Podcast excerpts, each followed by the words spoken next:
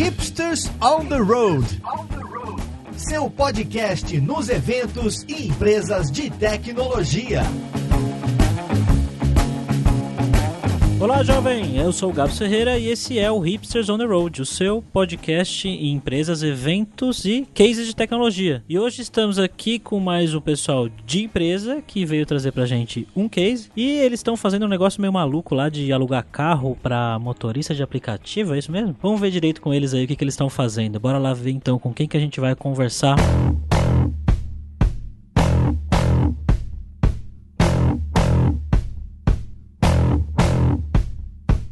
Tô aqui com o João Costa, que é um dos co-founders aí da Cove. E aí, João, tudo bem, cara? Tudo bom, Gabi? Beleza? E estamos aqui também com a Raira Trevisan, que é software engineer lá na Cove. Tudo bem, Raira? Tudo, tudo ótimo. Para sabatinar eles aí com perguntas técnicas e tudo mais, estamos com o nosso amigo Alberto Souza. Tudo certo, hoje vamos aprender muito sobre Elixir, AWS Lambda Serverless, vocês nem fazem ideia das coisas. Então vamos lá. Bom, queria começar perguntando para vocês, contando um pouquinho da história da empresa, que vocês são, são jovens aí, né? Então, quanto tempo no mercado? Então, a Cove, ela existe há mais ou menos um ano, já fazer um ano na real daqui a duas semanas. A nossa operação tá rodando efetivamente há seis meses, tá? A, a ideia da Cove começou quando é, eu e meu sócio, a gente estava na 99 ainda, eu era diretor de produto lá e ele era general manager da Business Unit de Tax. Basicamente, a nossa ideia era melhorar os ganhos do motorista.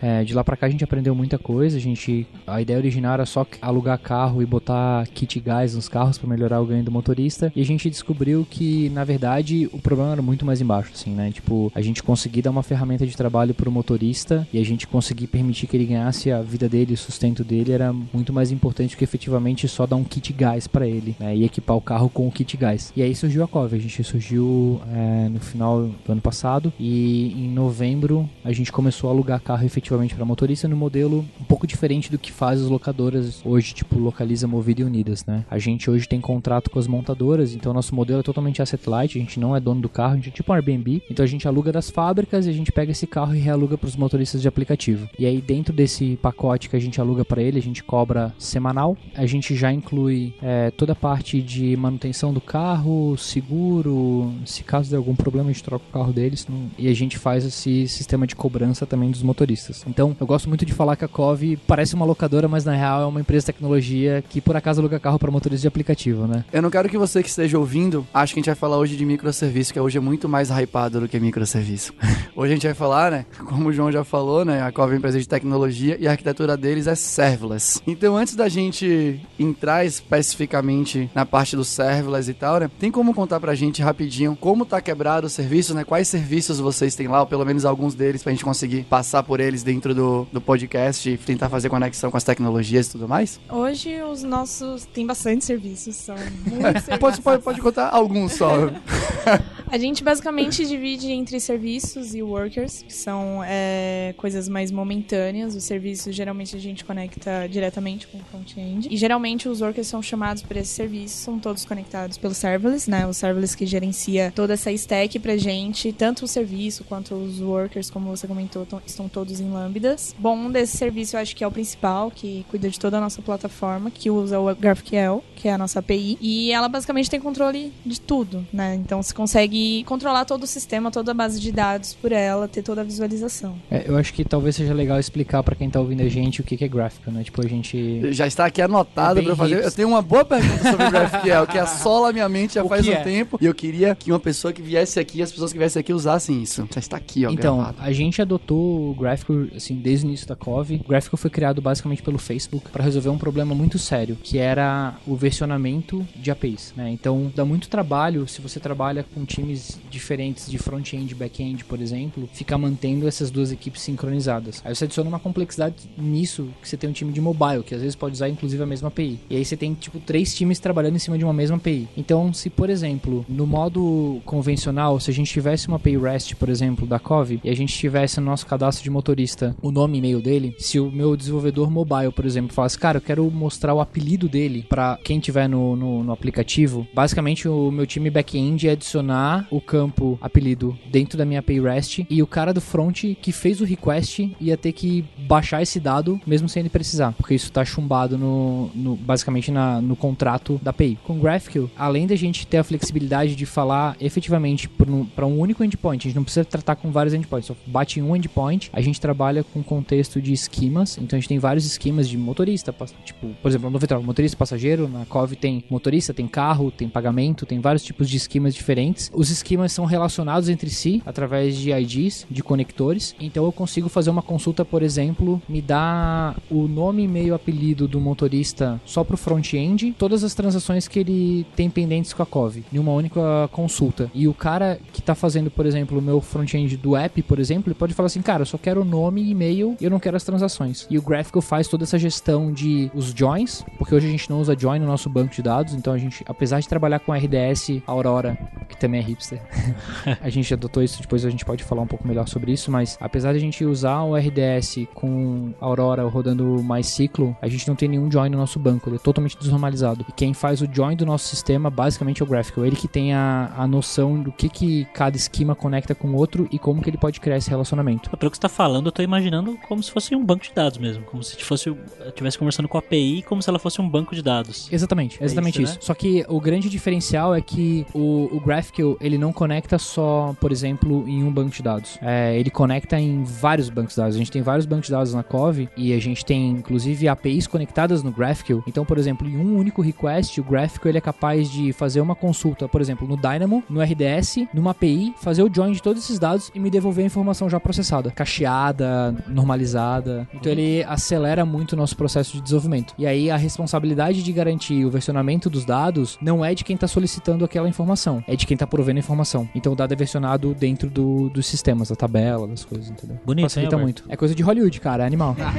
é, eu ia começar pelo serverless, mas já que apareceu o GraphQL, né, a gente vai surfar na onda que, que apareceu. Eu conheço, é, eu acho legal, né? Eu já vi algumas empresas utilizando e tudo mais. Eu nunca usei, então eu vou fazer perguntas aqui. Não sei se quem tá ouvindo aí já usou ou não. Vamos comigo aqui, que é toda vez que alguém vai fazer uma requisição para API que está sendo servida via GraphQL, como é que faz? Ele sempre consulta as bases, a coisa fica cacheada e de tempos em tempos você renova o grafo para poder navegar dentro dele. Sim, como que rola? É, depende do tipo de consulta, tá? Tem consultas que a gente decide não cachear, tem consultas que a gente decide cachear e essa tomada de decisão é pelo owner que está provendo o esquema do GraphQL. Então Entendi. o owner do, do esquema é que vai falar assim, cara, para esse tipo de esquema aqui, para esse dado específico do esquema, eu não quero cachear. E a gente faz esse controle em tempo de execução. A gente consegue hoje, na nossa API, por exemplo, definir quais campos a gente quer cachear também. Uhum. E a uhum. gente faz um controle via Reds, que é o GraphQL Connect and Reds. Então a gente fala assim, cara, eu quero o motorista. Puta, mas eu quero cachear o nome dele e e-mail. E o resto das informações não precisa cachear. Isso já é processado em tempo de execução pelo GraphQL e ele gera uma chave dentro do Reds que controla esse cache daquele request. Entendi. Então se bater de novo aquele request, ele já tá cacheado. Legal. Uma coisa também que pra quem tá consumindo me parece muito mais simples realmente. Você bate em um endpoint só e você não precisa ficar, olha, coloca mais esse campo aí. Não, não tira esse campo daí não, pelo amor de Deus, porque eu tô usando. Ou algo do gênero. Ou eu não quero esses, esses campos todos, quero um só, né? Você dá toda essa flexibilidade para quem tá consumindo a informação. Do lado do back-end, como vocês comentaram, né? O seu gráfico com as informações pode ser montado a partir de várias fontes. Qual que é o nível de complexidade para você consumir os dados de várias fontes diferentes e montar um grafo só para expor para fora? Vocês têm drivers para cada um do tipo das tipo tem um driver para o MySQL que vai subir os dados e montar o grafo, um driver para o Dynamo e por aí vai. Como é que funciona para quem tá querendo usar ou quem já tá usando, né? Que tipo de dificuldade a pessoa vocês passaram para montar? É, a gente tem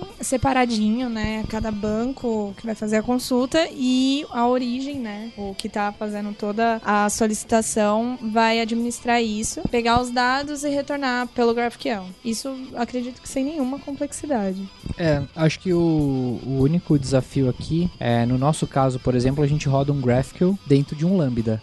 então assim, não Vamos é chegar algo, no Lambda, gente, é, calma, vai chegar não, lá. Não é algo comum. Então, a gente teve alguns desafios, principalmente com gestão de pool de conexões, que a gente fez uma abstração que o GraphQL conecta em um serviço externo, que esse serviço externo que mantém a, o pool rodando, ele garante o volume de conexões e quantas conexões a gente está usando e a persistência das conexões para daí conectar no RDS. Mas no caso, por exemplo, de um Dynamo, a gente conecta direto porque é, é uma API, né? Hum. A gente usa o SDK da Amazon, a gente conecta direto no Dynamo. Não tem necessidade de fazer uma camada no meio. Confesso que vou testar o GraphQL. Porque há um tempo atrás eu tuitei que GraphQL era, Era o o, futuro. era o novo SOAP chegando. E aí, Não, nada a ver com o Soap, cara. Era o novo SOAP, era só um endpoint, era sempre sobre post, era um endpoint só. E aí o povo me xingou no Twitter, mas alguns gostaram. Tem outros tweets falando a mesma coisa, mas eu vou testar. Eu acho que eu tive muito preconceito com ele, confesso. Então, acho que a parte mais interessante do GraphQL é que ele tem uma. Você consegue subir um client do GraphQL e conectar num endpoint GraphQL. E ele tem uma, uma funcionalidade de discover do teu esquema, que você consegue criar uma documentação dentro do esquema. Então eu falo assim, por exemplo, eu vou criar o esquema de driver. Eu boto um comentário e falo o que, que faz aquele esquema. E eu posso documentar cada campo. E as pessoas que estão acessando API, essa de GraphQL e navegando nesse esquema, elas conseguem acessar como se fosse uma documentação real time. Então não preciso fazer aquelas coisas muito chatas que eu, bom, eu tenho preconceito. Eu acho muito chato de cria a porra da documentação. Não, não pode falar palavrão. Fica à vontade.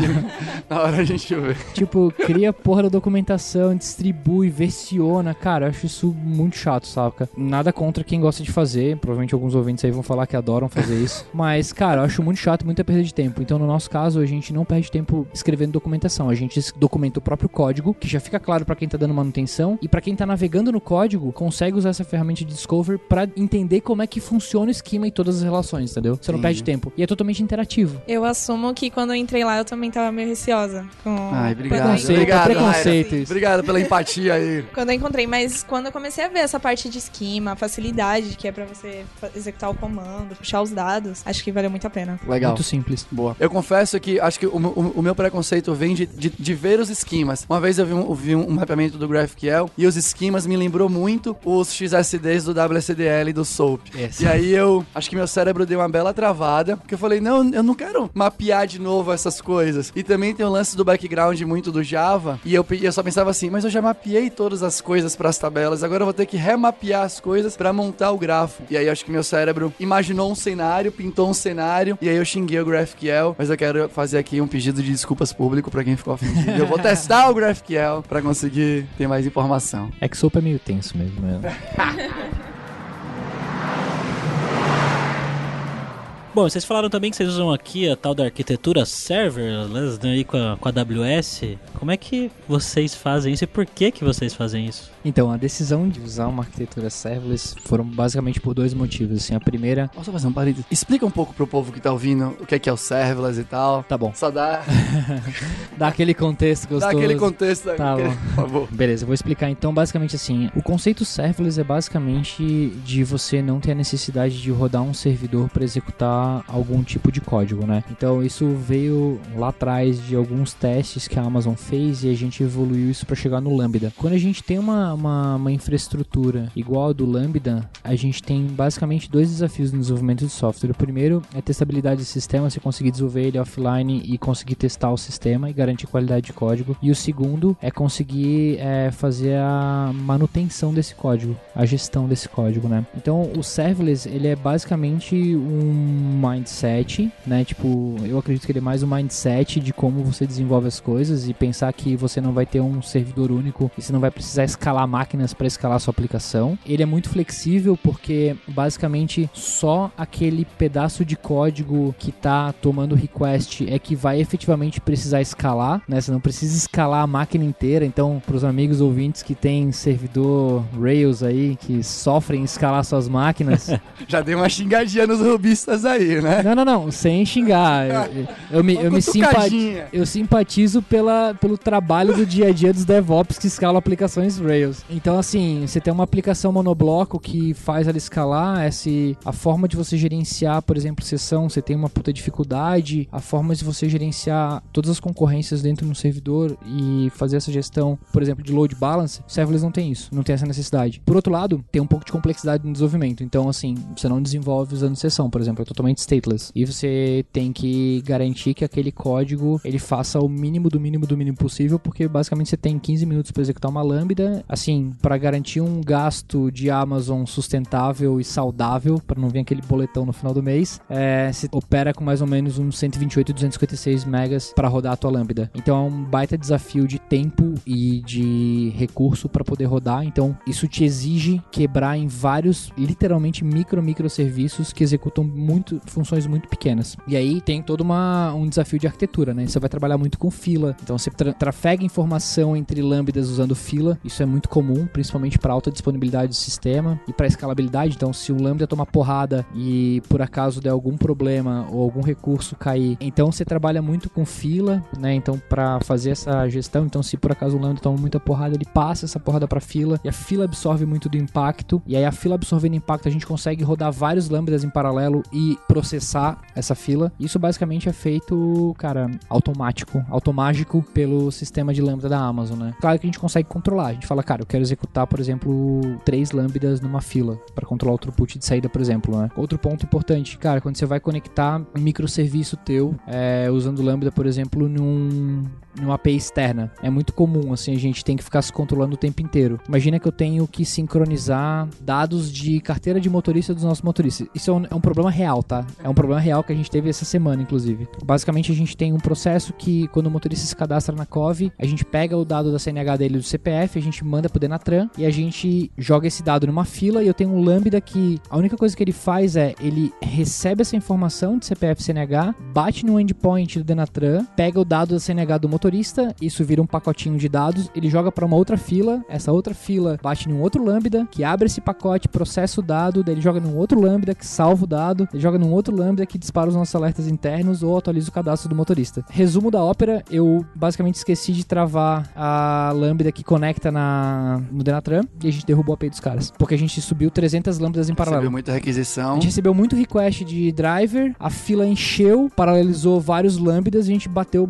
com mais ou menos uns 300 lambdas na API dos caras. E aí o API SOAP dos caras não aguentou. Gente, eu queria confessar nesse momento no podcast que agora tá claro para mim o que é um lambda. Eu vou, eu, eu vou fazer a pergunta para ver se eu entendi. Não, ainda não tava claro para mim. Não tem um endpoint exposto que eu possa bater uma requisição no, no, no lambda, né? Não. Ou é sempre eu mando uma mensagem para alguma coisa da infraestrutura que vocês estão rodando e o lambda sempre responde. Então eu mando uma mensagem pra fila e tem um lambda que tá ouvindo aquela fila que vai receber aquele. Não, não é isso, gente. Raira balançou a cabeça aqui, né? Deixa eu ver aqui o que eu não entendi e ela vai explicar pra gente. Confesso que eu estou um pouco triste nesse momento. A Lambda, ela pode ser ativada por diversas coisas, mas não tem um, como você perguntou, não tem exatamente o um endpoint exposto, né? Ela é ativa pelo API Gateway, a gente faz uma chamada para um API Gateway e ele ativa a função dentro dessa Lambda. E só que além do API Gateway, pode ser várias várias coisas que ativam uma Lambda até uma própria Lambda, entendeu? Então, Exato. A gente tem Lambdas que se conectam com Lambdas. Exatamente. Então, é Lambda, fila, banco de, banco de dados, não, Kinesis, enfim, diversos. É, Salvar um arquivo no S3, por exemplo, dispara um evento para uma Lambda. Esse é o exemplo de Hello World mais comum, né? Está no site, está no site. Edite sua imagem, processamento de imagem é, salvando no S3 imagem, com Lambda. Esse é o Hello World bem clássico, é. Qualquer evento ativa uma Lambda. Basicamente é isso. Mas acho que a mudança de paradigma é que quando você desenvolve um sistema, é, um software, principalmente para web tradicional, é, nossa, desculpa, não, não, quis pegar mal, mas quando desenvolve tradicional, é, seus velhotes. A expectativa é que você vá subir um serviço numa porta de comunicação, no 80, 443, e esse serviço vai falar direto com o mundo. Então você tem que ter controle de throughput, porque se alguém te der porrada, você vai cair do seu sistema, tem que ter um WAF em cima do teu sistema, tem que ter, cara, tem que ter um monte de camada em cima. No caso do Lambda, ele não fica exposto pro mundo. Sempre tem algo em volta do Lambda que faz essa barreira de entrada para ele, né? Mas isso não exime também a gente criar um WAF em cima do nosso sistema. A gente tem hoje um sistema de proteção para isso, né? Que a gente usa Cloudflare. Antes disso, a gente tá falando de Lambda, de AWS e de bordas, mas acho que as pessoas também querem saber exatamente o que é um Lambda. É que tipo de código que a gente roda? Como é que eu faço o deploy? O que é o deploy de um Lambda? O que é que eu faço upload? Hoje na Amazon você consegue usar algumas linguagens. Você consegue usar Go para programar tua Lambda. Tem algumas empresas já usando Go direto, porque, só pra vocês entenderem, sistema Lambda da Amazon, o produto Lambda da Amazon é desenvolvido em Go. Ele cria um wrapper para rodar as outras linguagens. Então, no caso, se você tem o seu sistema que roda em Go, ele roda literalmente nativo Go Go. Então, a gestão de memória é a gestão de memória do Go que é tipo bizarra, saca? E aí ele suporta, por exemplo, Python, suporta Node. É, Node ele tá suportando já a versão 10, ele suporta 8.10 e a 10.0, se não me engano, a última versão do disponível na Amazon.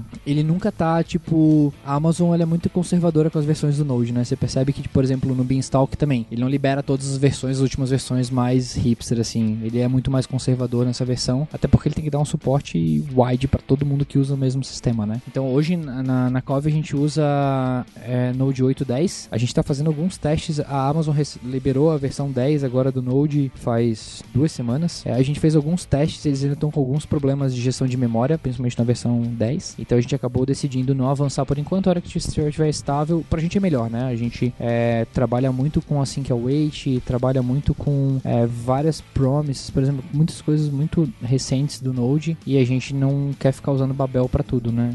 Então, é, não quer transpilar para tudo. Então, pra gente é muito mais simples não ter a necessidade de fazer isso. A gente, nosso código é todo vanilla, então a gente não usa nenhum tipo de framework efetivo para desenvolver o código. Então, se você está pensando em começar a desenvolver Lambda, você consegue usar hoje Go, Node ou Python. Eu não tenho certeza se a Amazon suporta Java no Lambda, até porque, cara, Java tem um problema sério que ele é um comedor de memória, então eu não sei como é que ficaria um, um, um código Java dentro de uma Lambda, mas parece ter algumas pessoas fazendo alguns testes com Java, com wrapper, Node, sei lá, uma gambiarra monstra lá que eu não sei como é que funciona. Hoje, se você quiser deployar uma função Lambda, você tem duas formas. Ou você usa o SDK da AWS e faz esse upload, aliás, tem três formas. Ou você usa o SDK da AWS, ou você vai direto lá no console da AWS e cola o código literalmente lá e salva. Que bonito. E fica lá bonitão, mas é uma loucura fazer gestão disso. é, imagina. É tipo, tentando criar um paradoxo, essa gestão do código dentro do console da AWS é como se você desse manutenção no teu site usando FTP direto, assim, você pega, arrasta o arquivo e manda para FTP, é tipo isso, uh, sabe? saudade, hein? Você não tem os ambientes de stage e tal. Ou você usa um framework que te ajuda a fazer essa gestão do teu código. Tem alguns frameworks no mercado, a Cove usa o framework Serverless, que é serverless.com, que acho que é o mais famoso que tem. Basicamente assim, o Serverless ele não faz nenhuma mágica, tá? Ele te ajuda basicamente a duas coisas. Uma, rodar o teu código offline, porque ele tem vários plugins que te permitem rodar a Lambda offline. Isso para desenvolvimento acelera muito, então hoje a gente usa Docker e aí basicamente a gente dá um Docker Compose, chama toda a nossa stack, e a nossa stack está deployada em um minuto na máquina do desenvolvedor. Não tem tempo de build, não tem nada, assim, ele roda na hora, é só baixar o código do GitHub e rodar. É, então é super fácil da manutenção. O próprio Serverless ele tem um processo de auto-reload do código, então a gente vai salvando, ele vai atualizando o código que está rodando no serverless offline e basicamente você consegue já fazer os requests para os lambdas e disparar os eventos, né, é, que chamam lambda. Então, para manutenção não, mas para desenvolvimento ajuda muito, acelera muito esse processo. E você consegue ter todos os desenvolvedores rodando o mesmo código, tudo sincronizado. A parte mais importante do serverless é a conversão de um código mais humano, uma configuração de, de resource por exemplo, eu quero criar uma tabela no Dynamo. No Serverless, ele, te, ele simplifica o processo de criação dessa tabela. Então, você escreve com Yelm lá, uma configuração normal, ele dá alguns parâmetros e ele converte esse código em CloudFormation. Pra galera que é mais DevOps, sabe a dor de criar um código no CloudFormation. Tipo, isso é do demônio, é do capeta, é foda, sabe? Tipo, é muito foda. E da manutenção de um sistema mega complexo com vários recursos, é bem complicado se você fizer a gestão disso. Tem vários frameworks que fazem essa abstração tal, por conta disso, porque é difícil. E o serverless ele ajuda muito isso. Então hoje a gente usa o serverless basicamente para isso, né, para gerenciar todos os nossos recursos, rodar o nosso código offline e o deploy tem duas formas. A gente pode fazer um manual que a gente roda na máquina, a gente consegue mandar para station para produção, mas a gente já está cortando isso e a gente está usando agora uma ferramenta chamada seed.run, seed.run, que basicamente é um CI para serverless. Então, o nosso repositório hoje, é, o nosso código, ele é, ele é um monorepositório, como a Rara comentou, então ele tem os serviços e os workers, né, que o worker roda em batch, serviço responde a requests externos. Basicamente, o seed.run, ele identifica exatamente qual repositório de serviço desse nosso monorepositório maior foi alterado e qual que ele precisa deployar em stage, em produção, então ele faz esse controle serviço a serviço pra gente.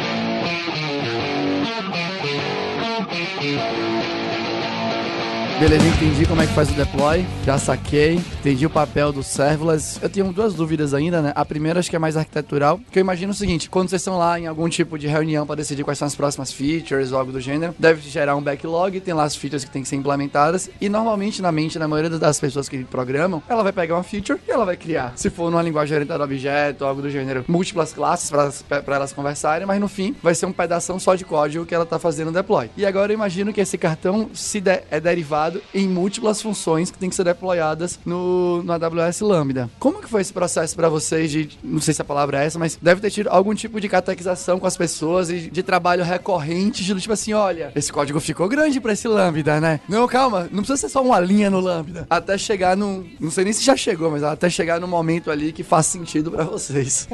Eu, na verdade, apanhei bastante com isso. Principalmente porque é, uma das partes que eu mais lido lá é a questão de receber dados e criar alertas. E isso tem hora que exige um processamento bem grande, então direto dava timeout. Direto timeout na Lambda. Ah, agora eu me senti melhor agora. Então, com porrada, a gente vai aprendendo, dividindo, ou sentando todo mundo junto falando, olha, não tá dando, vamos pensar aqui numa arquitetura. Às vezes eu sento com o João falando, cara, aonde que eu ligo essa lambda pra me ajudar, entendeu? Então aí a gente vai dividindo, usando filas, kineses, mas basicamente a gente senta para conversar e dividir certinho. Tem também análise de PRs, que o pessoal sempre tá ativo ali, é, tentando ajudar um outro. Basicamente é isso. Recentemente a gente até integrou com a ferramenta Code Climate, que basicamente ela faz a, a leitura dos nossos arquivos, né, dos nossos códigos e faz a análise. A gente percebeu que, claro, tem muita coisa para arrumar ainda, melhorar, mas assim, a gente tá num caminho positivo porque a gente já tinha na cabeça quebrado é melhor, junto é pior. Então o, o código já foi criado com essa ideia. Mas cai no que a Raira falou que realmente de vez em quando tem alguns desafios que, cara, é a gente ir pra lousa, escrever e, e desenhar literalmente a arquitetura no, no, quadro e falar, cara, porque assim, quando você trabalha com serverless, você não vai desenhar a arquitetura e falar, ah, eu vou usar a ferramenta tal, tal. Você vai desenhar o fluxo da informação e o que, que vai quebrar em cada etapa do processamento dessa informação. É como se tudo fosse um streaming de dados. Você não pega um cavalo de um streaming de dados e sai processando tudo numa hora só. Você vai precisar de uma, tipo, um recurso computacional gigante. Então você quebra, divide, separa,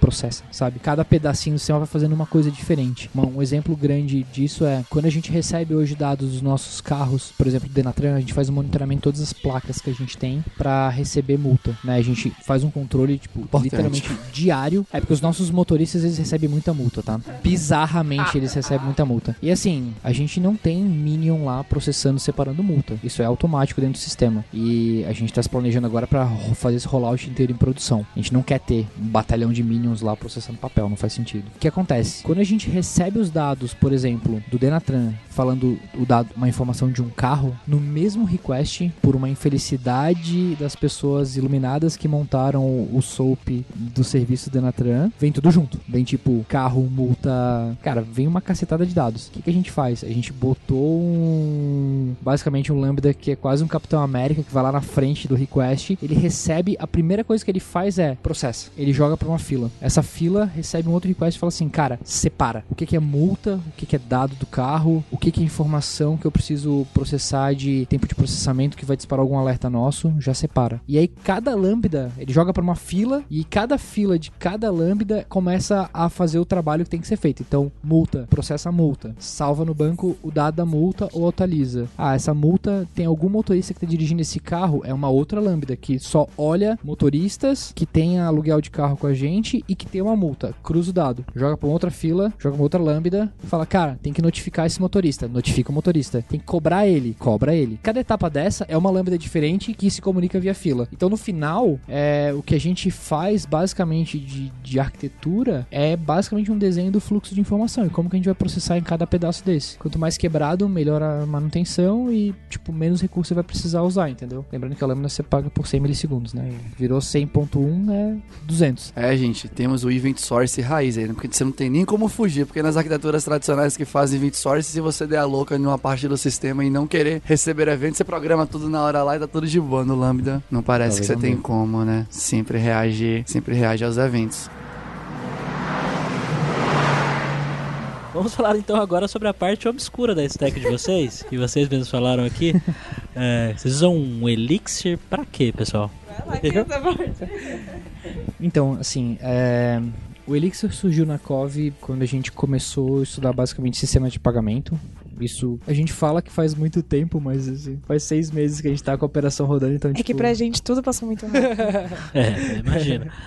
Então, há, seis meses atrás a gente montou nosso, basicamente o nosso sistema. Nosso sistema levou, sei lá, uns dois meses para fazer a primeira versão. E assim, na época, como a gente estudou muito, é, eu estudei muito sobre sistema de pagamento e qual era talvez uma linguagem que tava, sabe, crescendo muito e consumia muito pouco recurso, porque na época a gente não tinha muito dinheiro pra puta pagar servidor, tal, a gente não era tão abonado para rodar uma aplicação em Java, tal. Aí eu cheguei no Elixir. E na época do Elixir foi assim, o que me brilhou os olhos foi basicamente o poder see. Da VM do Erlang, assim, tipo, eu fiquei muito maravilhado com as possibilidades e principalmente com os cases, assim, né? Quando eu via que o, WhatsApp segura, sei lá, 50 milhões de pessoas de uma máquina X lá, é algo, sabe, rodando basicamente sockets com a VM do Erlang, é um negócio que me chamou muito a atenção, assim, eu falei, cara, vou desenvolver o nosso sistema basicamente é, usando Elixir. E na época a gente tinha uma, a gente ainda tem, né? Trabalha com eles, é uma empresa parceira que tem uma galera que desenvolve isso é, pra gente, né? Então o nosso sistema de pagamento a gente não terceirizou efetivamente porque eles trabalham tipo todo dia com a gente, mas os desenvolvedores não são da Cove efetivamente, né? Acho que assim, acho que a parte mais importante que agora é um, é um momento que a gente tá começando a repensar isso, principalmente por esse desafio, assim, o Elixir, apesar de ser super poderoso, assim, eu costumo brincar que ele é quase um Rails pro Erlang, assim, né?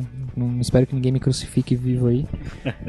mas ele é realmente muito poderoso e muito simples de, de desenvolver, assim, a curva de aprendizado, inclusive de quem vem do Rails pro Elixir, é muito rápida, tá? Mas o problema é realmente você conseguir achar desenvolvedor, assim. Então a gente tá chegando no momento que a gente tá, assim, atrás efetivo de, de desenvolvedor em Elixir, porque eu ainda acredito, sabe, na, no potencial, no, no potencial do Erlang, na escalabilidade da linguagem, mas a gente tá chegando no momento que, puta, cara, se não chegar e vir mais desenvolvedores pra gente pra conseguir desenvolver essa nossa stack, esse pedaço da stack em Elixir, talvez a gente tenha que ir pra outras soluções que a gente já tá analisando, né? A gente tá pensando muito em Go ultimamente e tá pensando, inclusive, na possibilidade de transformar essa aplicação em um standalone em serverless, fazendo conexão via socket com o nosso sistema, né? Ainda com relação ao serverless, vocês resolveram usar serverless desde o início? Ou resolveram usar Node, JavaScript e essa ideia acabou surgindo depois? É uma pergunta difícil essa. Acredito que é até uma dúvida minha agora. então, é, bom, eu desenvolvo desde os 13 e eu já passei por várias linguagens. Eu já programei muito no início, da, assim, que eu comecei a programar VB em ASP, né? Fui pra ASP, yes! É, fui para é, Java, trabalhei em algumas aplicações em Rails, que era o, o Java tentando ser hipster, né? Seu Groove on Rails. e depois eu fui muito para front também, fiquei ali com jQuery, depois eu comecei a trabalhar com outros frameworks. E quando eu conheci o Node, basicamente brilhou muito meus olhos, assim, pela simplicidade do código, a, possibilidade de você conseguir usar a V8 do Google, que é uma das, para mim, é uma das VMs mais poderosas que tem no mercado, apesar de algumas limitações, mas tipo, cara, super poderosa. O conceito de event looping também, que é, hoje a gente usa muito dentro da Cove. É, em, em Lambda isso é, isso é, muito importante, porque você consegue fazer várias otimizações de código com event loop do Node. É, então, assim, é uma linguagem que eu sempre gostei muito. Desenvolvi aplicações monolíticas já em Node, e quando eu comecei a estudar é, a arquitetura para desenvolver o sistema da Cove, basicamente eu comecei a estudar várias possibilidades, né, vários, tipo, várias soluções de como criar essa arquitetura que fosse escalável e desse pouca manutenção pra gente. E aí eu cheguei no, no Lambda e aí depois eu conheci o Serverless. Esse foi o caminho, né? Então eu já conhecia Node, já desenvolvia muito em Node, tinha feito várias aplicações em Node. Depois eu fui pra basicamente entender o Lambda. Fiz vários testes em Lambda para falar a verdade. Eu testei é, Go, Python e Node, principalmente pela necessidade de uso que a gente tem hoje, pro tipo de aplicação que a gente tem, o Node ele resolve muitos problemas, né? Principalmente, acho que o matador é o Event Loop. Então, quem decidiu tudo isso foi você. É, porque a. Cara, basicamente assim, há cinco meses atrás não tinha desenvolvedor na cover, eu. então 100% da arquitetura foi definida. Se arrepende de alguma escolha até agora? Puta, cara. Vai, Raira. Você acha que a gente fez alguma não merda? Não deveria. Se se arrepende, não deveria. Acho que eu peguei a stack de um jeito que foi muito fácil para eu absorver. Era uma coisa totalmente nova para mim. O que eu tinha mexido de AWS era um pouquinho da Lambda só. E quando eu cheguei lá, Cara, foi muito. O time inteiro é hipster. foi muito fácil aprender tudo, foi muito fácil entender a forma que a stack estava montada. Então, é, o processamento também é rápido. Então, acho que se se arrepende, não deveria. Porque é uma Valeu. stack. Aí, viu? Então, porque é, o que cê- o- o que vocês estão falando aqui pra gente, né? Eu entendo a grande maioria das coisas que eles estão falando, né, Alberto? Você entende também, né? Eu entendo, sim. Eu entendo e realmente, é, o processo de desenvolvimento de vocês parece ser muito diferente do que a grande maioria das pessoas trabalham hoje em dia, né, das aplicações tradicionais. Não é difícil, por exemplo, achar desenvolvedores e desenvolvedoras que já têm esse conhecimento das stack, do jeito que se trabalha, do fluxo de trabalho de vocês. Cara, essa é uma boa pergunta. Se eu quiser falar, mas eu ia falar só antes de você falar da tua experiência com a nossa stack. O tempo médio para alguém botar um serviço nosso em produção hoje, que ele acabou de entrar na empresa, é mais ou menos uma semana. Mais ou menos isso, né? Uma semana a pessoa entra na empresa, ela entende a stack e já tá botando serviço em produção. E com zero possibilidade de criar um impacto negativo no ecossistema de lambdas que a gente tem hoje. A gente tá com, sei lá, umas, não sei quantas lambdas a gente tem, já passou de 100 lambdas já. Por ser tão compartimentalizado o sistema, é muito simples de você dar manutenção e começar a desenvolver as coisas. Então a média, a média de tempo da galera pra botar algo efetivamente em produção é uma semana. De empresa, tá? Pode eu falar, Hera. acho que pode ser difícil inicialmente da pessoa se vem de uma coisa mais, como você diz, de uma função gigante, uma função não, é, enfim, de um serviço enorme que não seja tão separado que nem o nosso, vai levar umas porrada que eu acho normal, mas acho que não, não chega a agredir a empresa também, a gente tem total liberdade de errar lá dentro, então todo mundo, o time tá ali pra ajudar em qualquer momento. Então, acredito que não seja um empecilho. Ah, É um bom onboard, né? Uma semana colocando o código no ar. Exato. Confesso que várias empresas devem estar com uma inveja branca disso daí. Eu confesso que realmente conversa comigo, porque se você tem uma função que faz o mínimo possível, parece mais tranquilo reduz, né? da pessoa conseguir entender o que cada função faz. E é legal, né? Porque ela não precisa olhar pros outros 99 lambdas. É como se fossem 100 micromonolitos, né? Exatamente. Ele só precisa entender o que tá naquela função. Muito, muito legal mesmo. Gabriel me contou que o front de vocês, né? Em algum lugar tem uma tela aí que alguém tá clicando aqui nas coisas, né? É escrito em Vue.js, é isso? É isso mesmo. Só, pra, só lembrando que o episódio. É duro falar o episódio dessa semana, porque eu não sei exatamente em qual semana vai ser esse que eu tô gravando agora.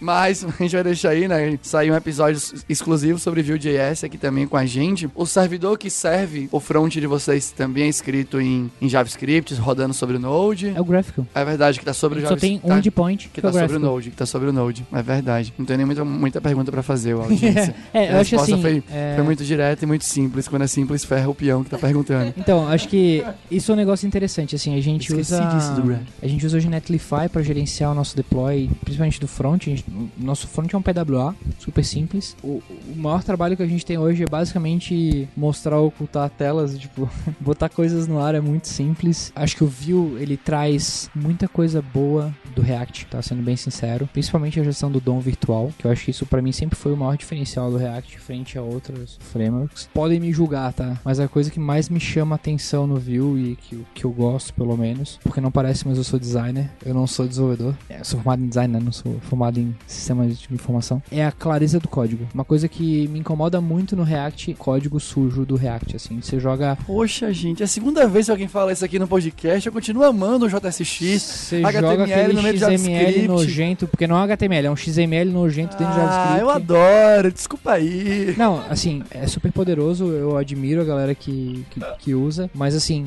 para manutenção de um sistema muito grande acaba ficando mais complicado, assim. Quando a, a galera da Wirecard veio, eles falaram a mesma coisa, né? Eles ah, gostavam do React, parecia um bom candidato para ser usado como a biblioteca framework da, do, do front, mas eles também se incomodaram com o fato de ter o, o XML e o HTML no meio das funções JavaScript para renderizar as coisas. Exatamente. Hoje o Vue dá muita liberdade, principalmente pro nosso designer. Chega lá e tu mete a mão no código e já sai fazendo as coisas, ele consegue se virar muito fácil, né? Ele não precisa penar ali para montar o layout. Então a curva dele de entrega é muito grande, assim. Gente, é o mesmo argumento.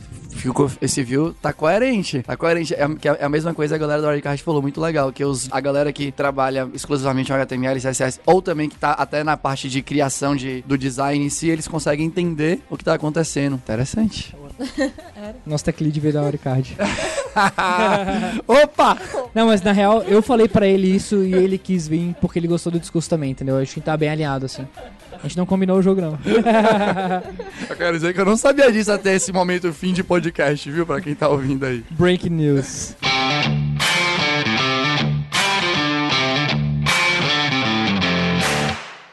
Pessoal, muito legal ter vocês aqui. Essa conversa foi muito bacana. O Alberto se divertiu bastante, né?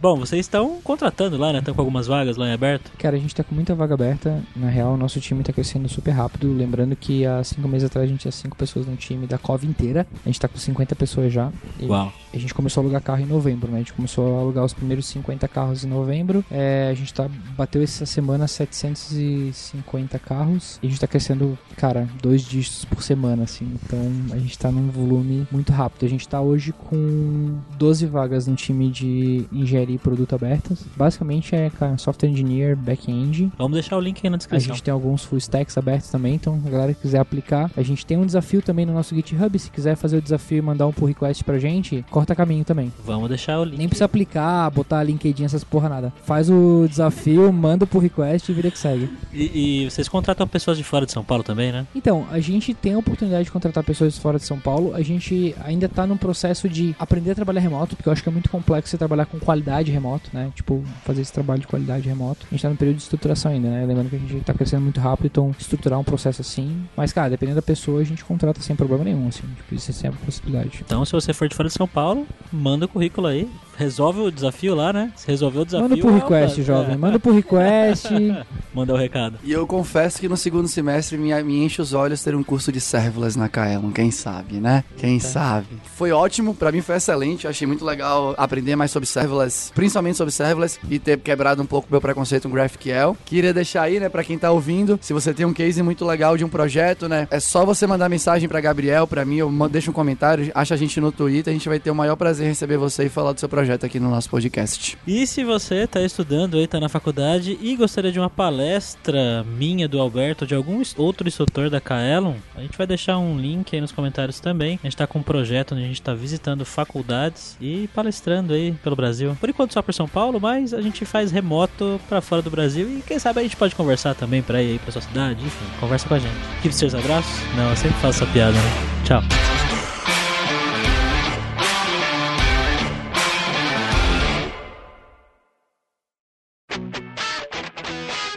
Você ouviu o hipsters.tech, produção e oferecimento alura.com.br, cursos online de tecnologia e Kaelon, ensino e inovação.